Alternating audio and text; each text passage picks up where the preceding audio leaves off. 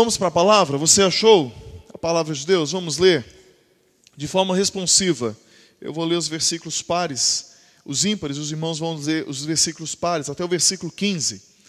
Vamos lá. O Senhor enviou a Natã, enviou Natã a Davi, e chegando Natã a Davi, disse-lhe: Havia numa cidade dois homens, um rico e outro pobre.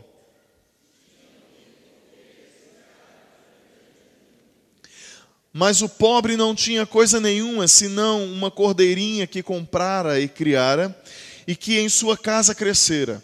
Junto com seus filhos, comia do seu bocado e do seu copo bebia, dormia nos seus braços e a tinha como filha.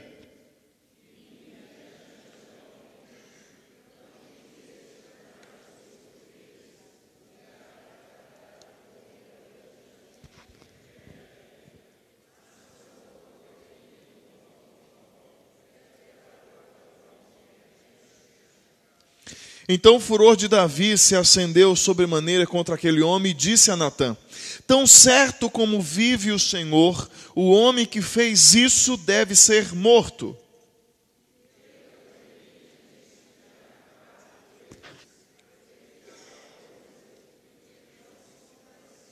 Então disse Natã a Davi: Tu és o homem. Assim diz o Senhor, Deus de Israel eu te ungi rei sobre Israel e eu te livrei das mãos de Saul.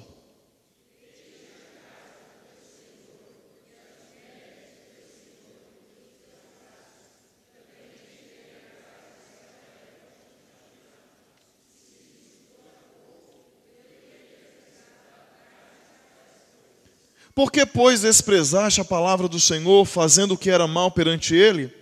A Urias, o Eteu, feriste a espada e a sua mulher tomaste por mulher, depois de o matar com a espada dos filhos de Amon.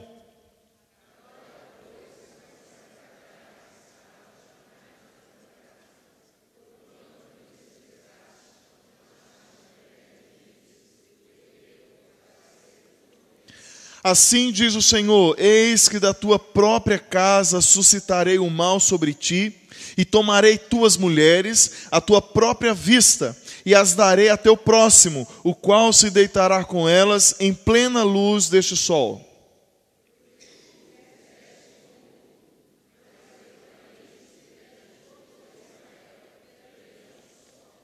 Então disse Davi a Natã: Pequei contra o Senhor. Disse Natã a Davi: Também o Senhor te perdoou o teu pecado, não morrerás.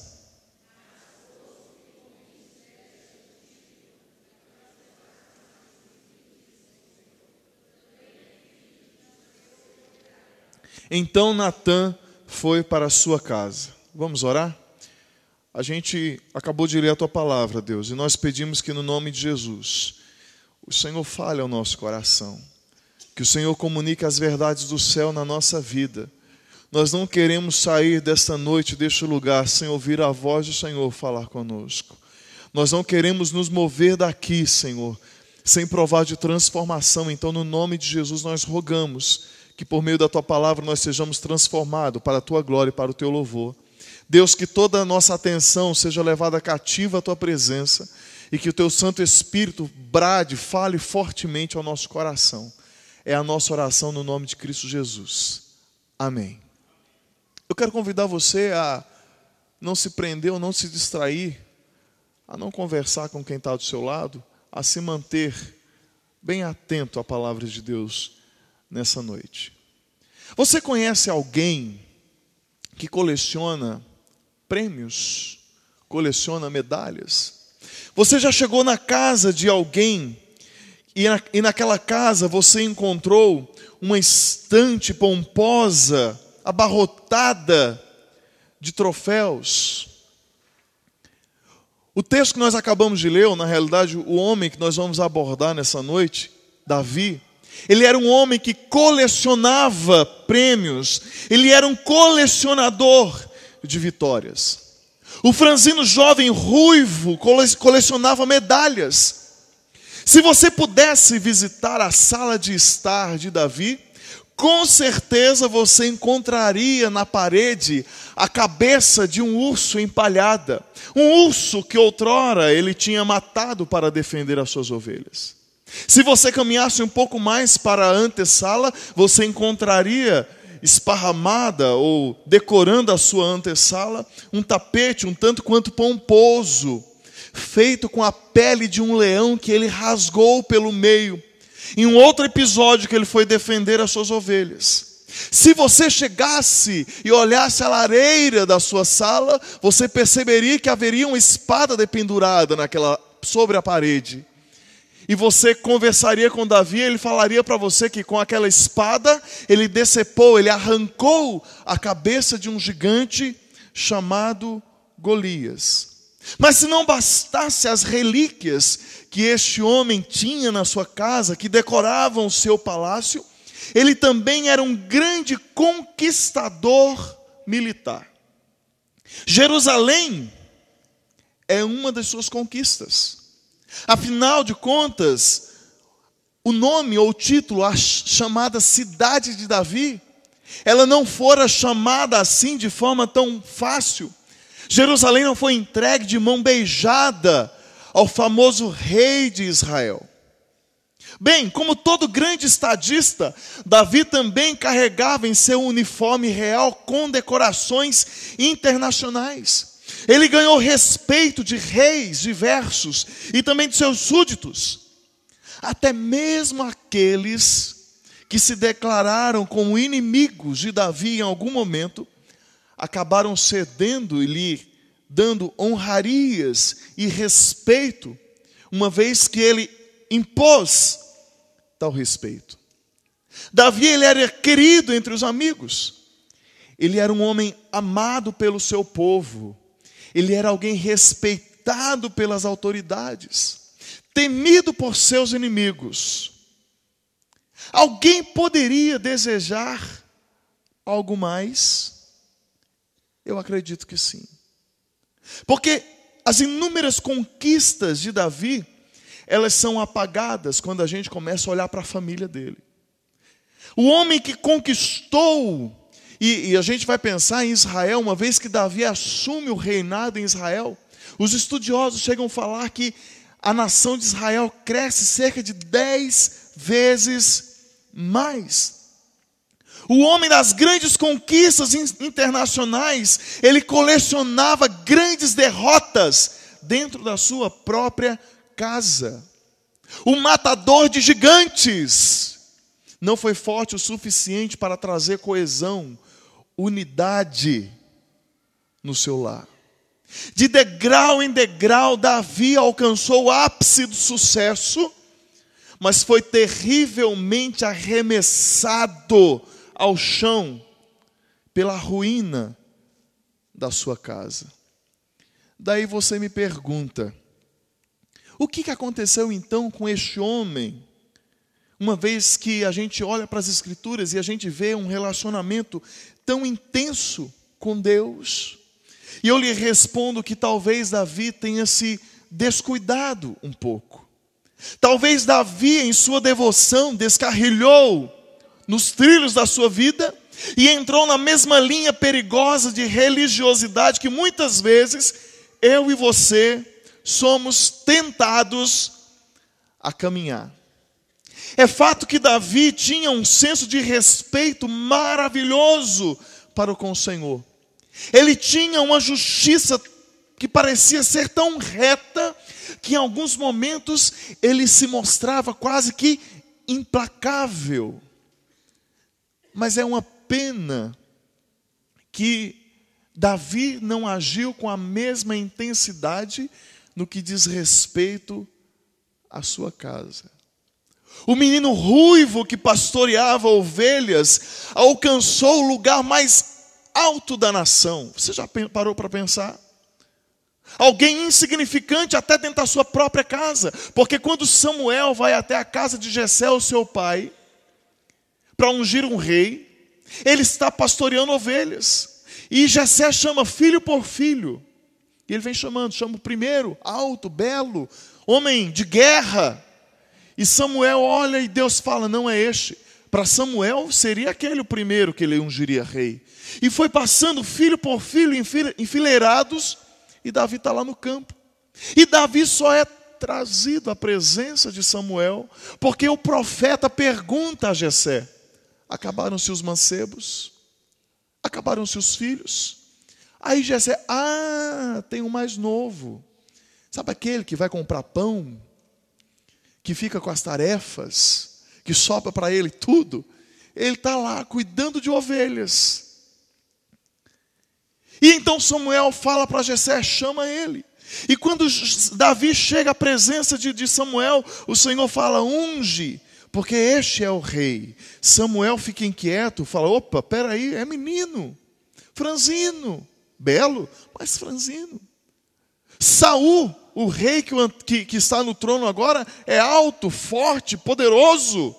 Entre Israel não existe alguém com, com aparência tão exuberante quanto Saul. E o Senhor vai colocar um menino. E o Senhor fala para Samuel: você vê, o você vê por fora, eu atento para aquilo que está no coração. Unge! E Samuel então ungiu Davi rei.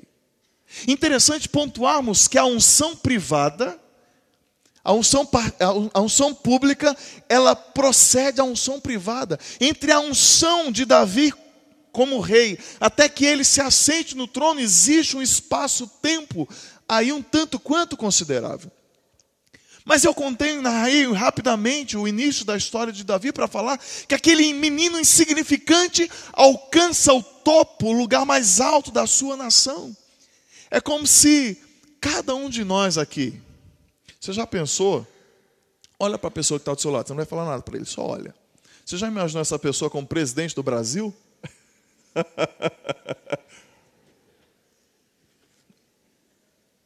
já imaginou? presidente do Brasil. Que desastre! É mais ou menos isso. É você olhar para a pessoa que está do lado e imaginar ela no lugar, na cadeira mais alta, no lugar mais alto da nossa nação. No entanto, a jornada real que ele perseguiu, que este homem perseguiu, foi uma jornada de sucesso, aonde ele investiu pesado nas conquistas. E ele, no entanto, se esqueceu da maior conquista, que a maior conquista que ele tinha estava se esvaindo entre os vãos dos seus dedos a família. E nessa noite nós vamos conversar um pouco. É uma frase que o pastor Hernandes cita em uma de suas obras, eu já vi também ele citando em pregações, e vocês já nos viram falando um pouco sobre essa frase nós vamos falar sobre nenhum sucesso na vida compensa o fracasso na família. Davi alcançou prosperidade. O reino, ele não apenas alcançou o trono, mas o seu reino se expandiu, cresceu dez vezes mais. Mas ele não apenas cresceu dez vezes mais, o reino dele se tornou próspero financeiramente.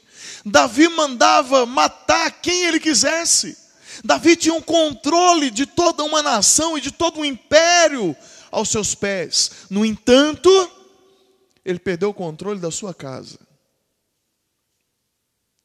Todo o sucesso que aquele homem conseguiu, se nós olharmos para a sua vida, para a vida da sua família, nós vamos chegar à conclusão que não compensou o fracasso na casa dele. E nessa noite, talvez a dinâmica da palavra, do sermão dessa noite, ela possa, possa soar um pouco diferente daquilo que nós estamos acostumados a fazer. Porque esse texto que nós lemos, na realidade, é um pano de fundo, porque nós vamos percorrer um pouco a vida de Davi, a sua trajetória e a sua família. E eu chamo a sua atenção porque talvez não tenha toda a sistemática que nós estamos acostumados a ver numa pregação, mas eu quero que o seu coração fique, neste momento, pelo Espírito Santo cativo a palavra de Deus, e que seja uma noite de restauração na sua vida, mas principalmente na sua família, na sua casa, no nome de Jesus. Nenhum sucesso na vida compensa o fracasso familiar. Por isso se faz necessário cuidar da espiritualidade da sua casa. Quando nós olhamos para a vida de Davi, nós vamos perceber que existe uma falta de sintonia espiritual na casa de Davi. No capítulo 6 do livro que nós lemos, nós vamos ver um momento onde Davi vai buscar a arca da aliança, que é a representação da presença do Senhor entre o povo de Deus, e quando ele retorna, ele vem adorando a Deus, ele vem louvando a Deus. E a sua esposa o vê então louvando, adorando, e ela o critica, porque não existe uma sintonia espiritual na sua casa. Quando a gente olha para a vida dos filhos de Davi, nós vamos perceber que está cada um caminhando para um lado. Detalhe, nós vamos investigar um pouco mais a vida deste rei, e nós vamos perceber que Davi escancarou as portas da sua casa para uma pluralidade religiosa. E, consequentemente, ele colheu os frutos deste ruído de sintonia na espiritualidade. É impossível a nossa casa nós servimos a Deus. E me desculpe, talvez eu vou pedir desculpa pela palavra pesada, e aos demônios. É impossível nós abrirmos a nossa casa para o Senhor Jesus e ao mesmo tempo permitir que o maligno adentre as nossas casas. E talvez você fale, pastor, mas eu não estou fazendo isso. A partir do momento que a sua casa, a partir do momento que você não investe espiritualmente na sua casa, brechas são abertas e o maligno vai entrando, vai ganhando terreno, vai ganhando espaço as confusões vão surgindo, os conflitos vão surgindo, e nós atentamos para a vida de Davi e vamos vendo que a casa daquele homem desmoronou, porque ele não cuidou da, da espiritualidade da sua casa. Nós não vamos encontrar textos aonde relatam que Davi foi adorar, foi celebrar o Senhor e estava com ele a sua família. As escrituras nos falam a respeito de que Davi adorava junto com o seu povo, mas não menciona a sua casa, não menciona a sua família. Nós vamos encontrar, e entenda agora comigo, eu vou falar com, com muito temor e tremor diante de Deus, e eu espero que você, no nome de Jesus, não se ofenda, mas receba essa palavra, se você está assim, mas receba essa palavra com uma palavra de gratidão e de busca de transformação, mas nós vamos perceber que existiam filhos de Davi que tinham distúrbios emocionais que eram consequências das suas ações como pai dentro da sua casa. E não é sem razão que a gente encontra hoje o, o, o o, a, a grande esfera, a grande gama de doenças emocionais que acabam se somatizando na vida das pessoas, porque falta uma estrutura espiritual dentro de casa. Já percebeu como a gente tem tempo para tudo nessa vida, mas a gente não tem tempo para orar em família. A gente não tem tempo para ler a palavra de Deus com os nossos filhos. Eu chamo a atenção de você, pai, você, pai, você, mãe. Você trabalha o dia inteiro e é legítimo. Eu sei, eu entendo as suas dificuldades, eu entendo as as, os seus problemas. Mas não vale a pena você ganhar todo o dinheiro do mundo e deixar que os seus filhos caminhem para o inferno.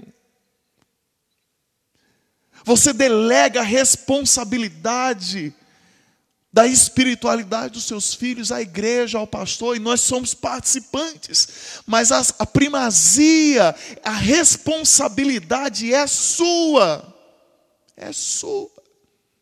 Entenda no nome de Jesus que se você não se comprometer diante de Deus de criar esses meninos no caminho do Senhor, você está entregando seus filhos na mão do diabo.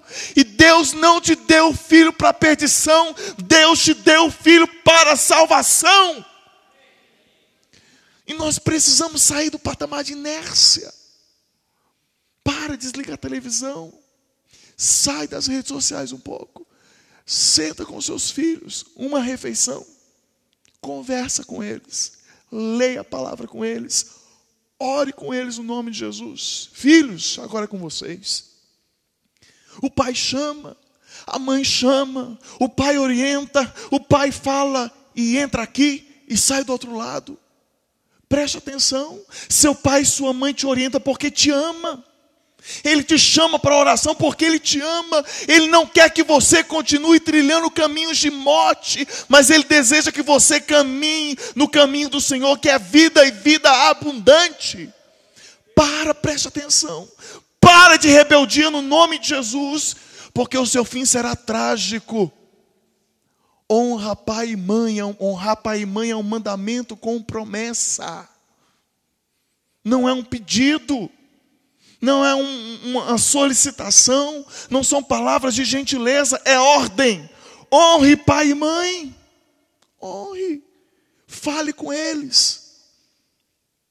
Às vezes nós lidamos com alguns, algumas pessoas que têm dificuldade em olhar para pai e para mãe e falar: pai, eu te amo, mãe, eu te amo. E talvez porque o pai e a mãe sempre foi um pouco mais sisudo e nunca deu a oportunidade aos filhos, nunca deu esse privilégio aos filhos. E aí, não, meu pai nunca fez, porque seu pai nunca fez, você não vai, não vai fazer com ele. Dói falar um eu te amo. Eu amo do meu jeito. Não importa a linguagem, qual seja a sua linguagem de demonstrar amor, você vai esperar descer a sepultura, que ele desça a sepultura para você levar flores. Paulo César Baruch tem uma música chamada Flores em Vida. Nós somos habituais em dedicar flores às pessoas enquanto elas descem à sepultura. As flores têm que ser dadas em vida, irmão. Filho, exale o perfume de flores na sua casa enquanto seu pai e sua mãe é vivo. Não deixe para fazer isso enquanto ele estiver na sepultura. Viva com propriedade o amor que Deus derrama sobre o seu coração. Pare de egoísmo no nome de Jesus. Mude de postura, mude de vida. Atente para os seus caminhos. O cuidado na espiritualidade de casa é importante. Ela tem que ser intencional. Ela tem que ser no, intencional no tempo, nas prioridades, no amor, na caminhada. Nós vamos encontrar ao longo da vida de Davi, dos filhos de Davi, momentos onde um filho mata o outro. E Absalão mata Aminon, porque Aminon vai e abusa da própria irmã Tamar. Olha que família complexa. E então Absalão vai e mata Aminon. E ele manda chamar o pai, cria-se uma confusão, ele é expulso do país, ele retorna e vira aquele fuzuê todo. E Davi, sabe qual a postura de Davi que ele se mantém? Ele não quer se comprometer. Ele não quer se envolver. De forma geral, agora. Que tipo de papel você, pai, mãe, filho, esposa, esposo, todos nós temos papéis dentro da nossa família. Todos. Indiscutivelmente, todos nós temos papéis. Agora a pergunta para você é: você tem exercido o papel que Deus tem te dado? Homem de Deus, você tem sido sacerdote no seu lar? Ontem nós falávamos aqui com os homens a respeito de que nunca, nunca na história, como hoje os homens têm sido, têm vivido ou experimentado uma ação de retroceder, ou na omissão, tem assumido a postura de omissão dentro de casa. E aqui eu não estou para defender bandeira ou estandarte ideológico, feminismo, machismo, de jeito nenhum, eu estou aqui para falar a palavra de Deus. Mas é verdade que o homem, ele é a cabeça do lar. Mulheres de Deus, e isso é um privilégio para a sua vida, porque Deus te deu um homem para cuidar de você, para cuidar, para te amar. Porque a palavra de Deus, Paulo em Efésios, fala que o homem tem que amar a esposa ao ponto de dar a própria vida por ela. Ao ponto que você, mulher de Deus, foi colocada como auxiliar, como aquela que ajuda, que ora, que sustenta, que abençoa, que é, entenda o termo bem é, popular, palpa toda a obra. A missão é em conjunta. Mas às vezes, com mulher, também foge e sai, abandona o posto. Deus chama você, mulher de Deus, nessa noite para assumir a sua postura como auxiliar na sua casa no nome de Jesus. Filhos que também têm fugido da sua missão, da missão que Deus tem dado, conquanto a casa então vai faltando o bom equilíbrio espiritual dentro de casa. E mais uma vez nós temos falado, temos apregoado, temos batido na mesma tecla. E Deus tem incomodado o nosso coração. Precisamos resgatar alguns costumes, e aqui longe de mim ser saudosista, mas aquilo que é bom de costume nós precisamos preservar. Resgatar o culto doméstico, a oração no lar, um momento onde a gente se assenta entre os nossos filhos. Hoje pela manhã eu falava na escola dominical. Essa semana eu tive o privilégio, semana passada, nós tive o privilégio de nós chegávamos do culto e eu sempre estava falando com, sempre estou falando com os meus filhos a respeito de Jesus. Sempre compartilhando com o evangelho. Afinal de contas, filho de pastor não é pastorzinho, filho de crente não é crentinho. OK? Eles precisam ouvir do evangelho, precisam saber que são pecadores. E eu falando, falando, falando, falando, e lá em casa, os três, eu tenho, dos três, o terceiro, ele é o mais atinado e ele tem um ele é mais ligeiro. E ele é mais questionador. Mas eu ainda não tinha conseguido falar com tanta propriedade a respeito do evangelho com o Henrique, não tinha falado. Mas ele tem, ele está naquela fase do padrão de referência em relação ao irmão. E o João Pedro, eles estavam conversando a respeito disso. O João Pedro começou a compartilhar com o irmão a respeito do evangelho. E o Henrique subiu, eu estava no quarto, no meu quarto, ele subiu, ele foi até o meu quarto falou: Pai, o João Pedro falou assim, assim, assim, assado que eu sou pecador, que eu preciso de Jesus, e ele começou a falar o evangelho, papapá, e eu quero orar, eu quero que você ore comigo, que eu quero receber Jesus no meu coração hoje. E nós ajoelhamos e nós oramos. E o Jesus entrou no coração do meu filho, não tenho dúvida. Eu fico pensando, irmãos, que Deus nos deu família para povoar o céu, mas nós temos perdido tanto tempo aqui. Nós temos investido tempo em tantas coisas, temos corrido atrás de tantas coisas vãs e passageiras, e estamos perdendo a família do vão dos nossos dedos. Deus deseja despertar essa comunidade para a realidade que a sua família precisa ser um pedaço do céu aqui na terra. Mas nós vamos esperar acontecer o que mais para atinarmos para aquilo que Deus está nos chamando a fazer. O que mais você vai esperar acontecer na sua casa? O que mais você vai esperar, esperar acontecer na sua família? Homem de Deus, mulher de Deus, jovem de Deus. O que mais? Qual a tragédia que você está esperando para você entender que Deus está chamando a sua família a um profundo comprometimento com Ele? E a pessoa que Deus vai usar para isso é você. Nós oramos, estamos orando por famílias. E é interessante, quando a gente ora por família, a gente espera que Deus abençoe a família, que Deus mude aquilo na nossa família, que aos nossos olhos precisa ser mudado. Mas nós não atinamos para o fato que às vezes nós somos a resposta da nossa própria oração. Quem Deus vai mudar para que o quadro da sua família se transforme e seja abençoado? Pode ser você. Está entendendo? Ou estou falando difícil? Amém, irmãos? Pode ser você. É aquela oração, Deus abençoa a minha família, mas eu estou aqui para fazer aquilo que o Senhor mandar. Se o Senhor mandar eu perdoar, eu vou perdoar no nome de Jesus. E o Senhor manda, a palavra do ensino é ordem básica. Se o Senhor mandar eu ter um pouco mais de paciência, eu vou ter mais paciência. Mas nós somos hábeis, somos ligeiros em abandonar as nossas casas, somos rápidos em simplesmente falar: olha, não dá, vamos parar por aqui, já deu, não quero mais. E vai cada um para o seu lado, dispensa o filho, e a família então se desfaz e rui. Nós atentamos para a vida de Davi, vamos perceber que aquele homem, ele, ele era um homem tremendamente, muito bem assessorado.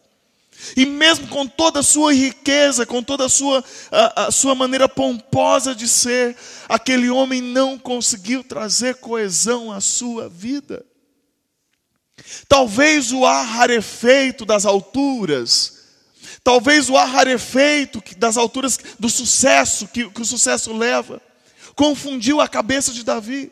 Exemplo tal que se você caminhar aí um pouco, alguns capítulos antes, você vai encontrar um momento que Davi ele, ele vai cometer adultério com Batseba. Ele vê, então, é tempo de guerra. Os reis deveriam estar na guerra, mas Davi está em casa, ocioso. E a ociosidade, irmãos, é um perigo. É basicamente aquele dito popularmente vazia. Hã? Oficina do diabo. Ele deita e rola. E Davi está lá na varanda. E ele vê uma mulher linda tomando banho. A pergunta é: será que Batseba estava tomando um lugar, banho num lugar apropriado? Mas é certo que Davi viu, e quando Davi a viu, ele a cobiçou. Mandou perguntar quem era. A resposta veio com um alerta: olha, ela é casada com Urias. é comprometida. Não mexa, o servo falou.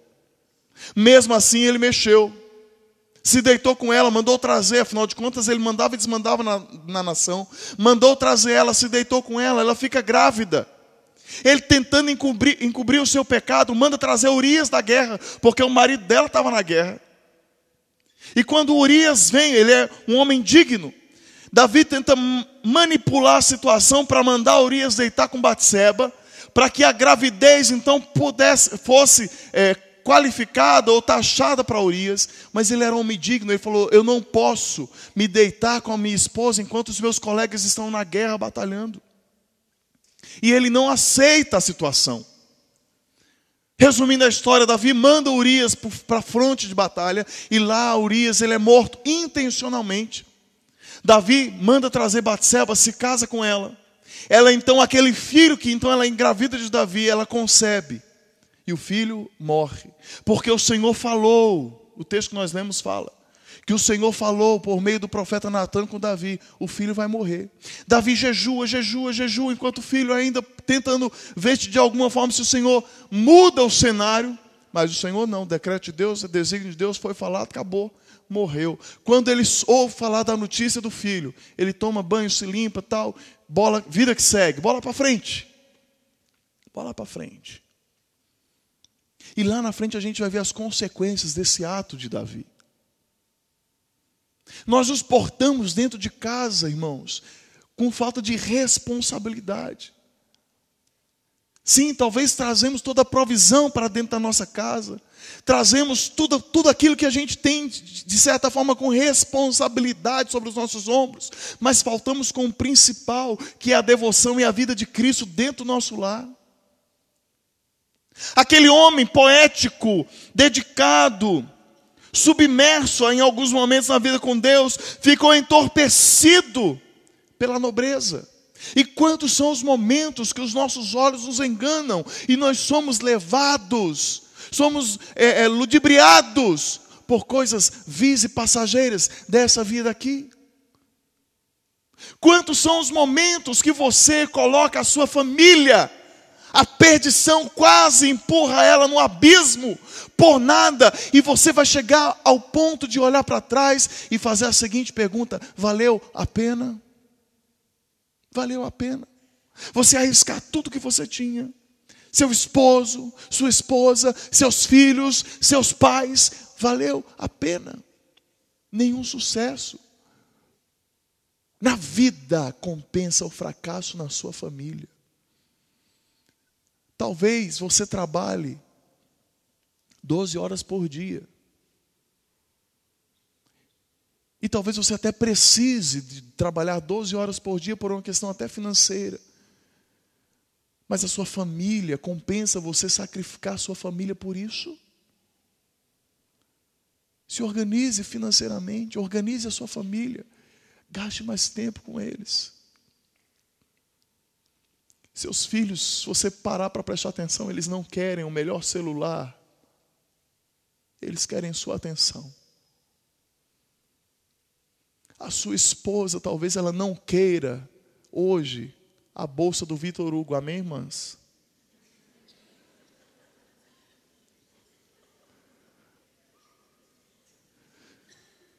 Mas ela quer ter aquele dedo de prosa do lado da pia ela lavando a louça e você secando, e vocês conversando, confidenciando a vida, compartilhando a vida,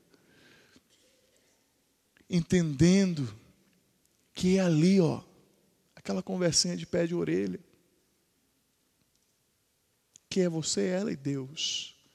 Seu marido, mulher de Deus. É certo que ele deseja você, ele quer você, mas ele não quer que você fique, desculpe a expressão um tanto quanto vulgar, esfregando o umbigo no fogão todo o tempo. Às vezes ele precisa que você sente com ele. E naquele momento de estresse lá do trabalho, você fala: senta aqui, meu bem. Deixa eu orar com você para esse estresse ir embora. Está entendendo ou estou falando difícil? Eu não sei, irmãos, meu coração está apertado aqui. Porque Deus está falando com gente aqui nessa noite. A gente ouve de rumores de guerra hoje. E só para te alertar, essas guerras começaram dentro de casa. Foi dentro da família. E não é isso que Deus tem para a sua casa. Não é isso que Deus tem para a sua vida. Para um pouco. Para. A gente não sabe do dia de amanhã. Amanhã pode ser tarde demais. E Deus deseja abençoar sua casa é hoje, no nome de Jesus. Deus deseja fazer do seu filho, da sua filha, um homem de Deus, uma mulher de Deus. Deus deseja abençoar e usar o seu casamento para a sua glória, para o seu louvor. Deus deseja ver a sua vida transformada. Giovanni, vem para cá. Resumir tudo por causa do horário, irmãos. A sua vida transformada para a glória de Deus. Nessa noite, pode ser que seu casamento esteja por um fio. Deus deseja restaurar no nome de Jesus. Deus deseja dar um impulso novo, um impulso santo. Deus deseja renovar a sua casa de uma maneira extraordinária, mas irmãos, isso não pode ficar apenas no campo das ideias, isso não pode ficar apenas no nosso, no nosso imaginário, isso não pode ficar apenas na teoria da pregação, isso tem que ser na vida prática.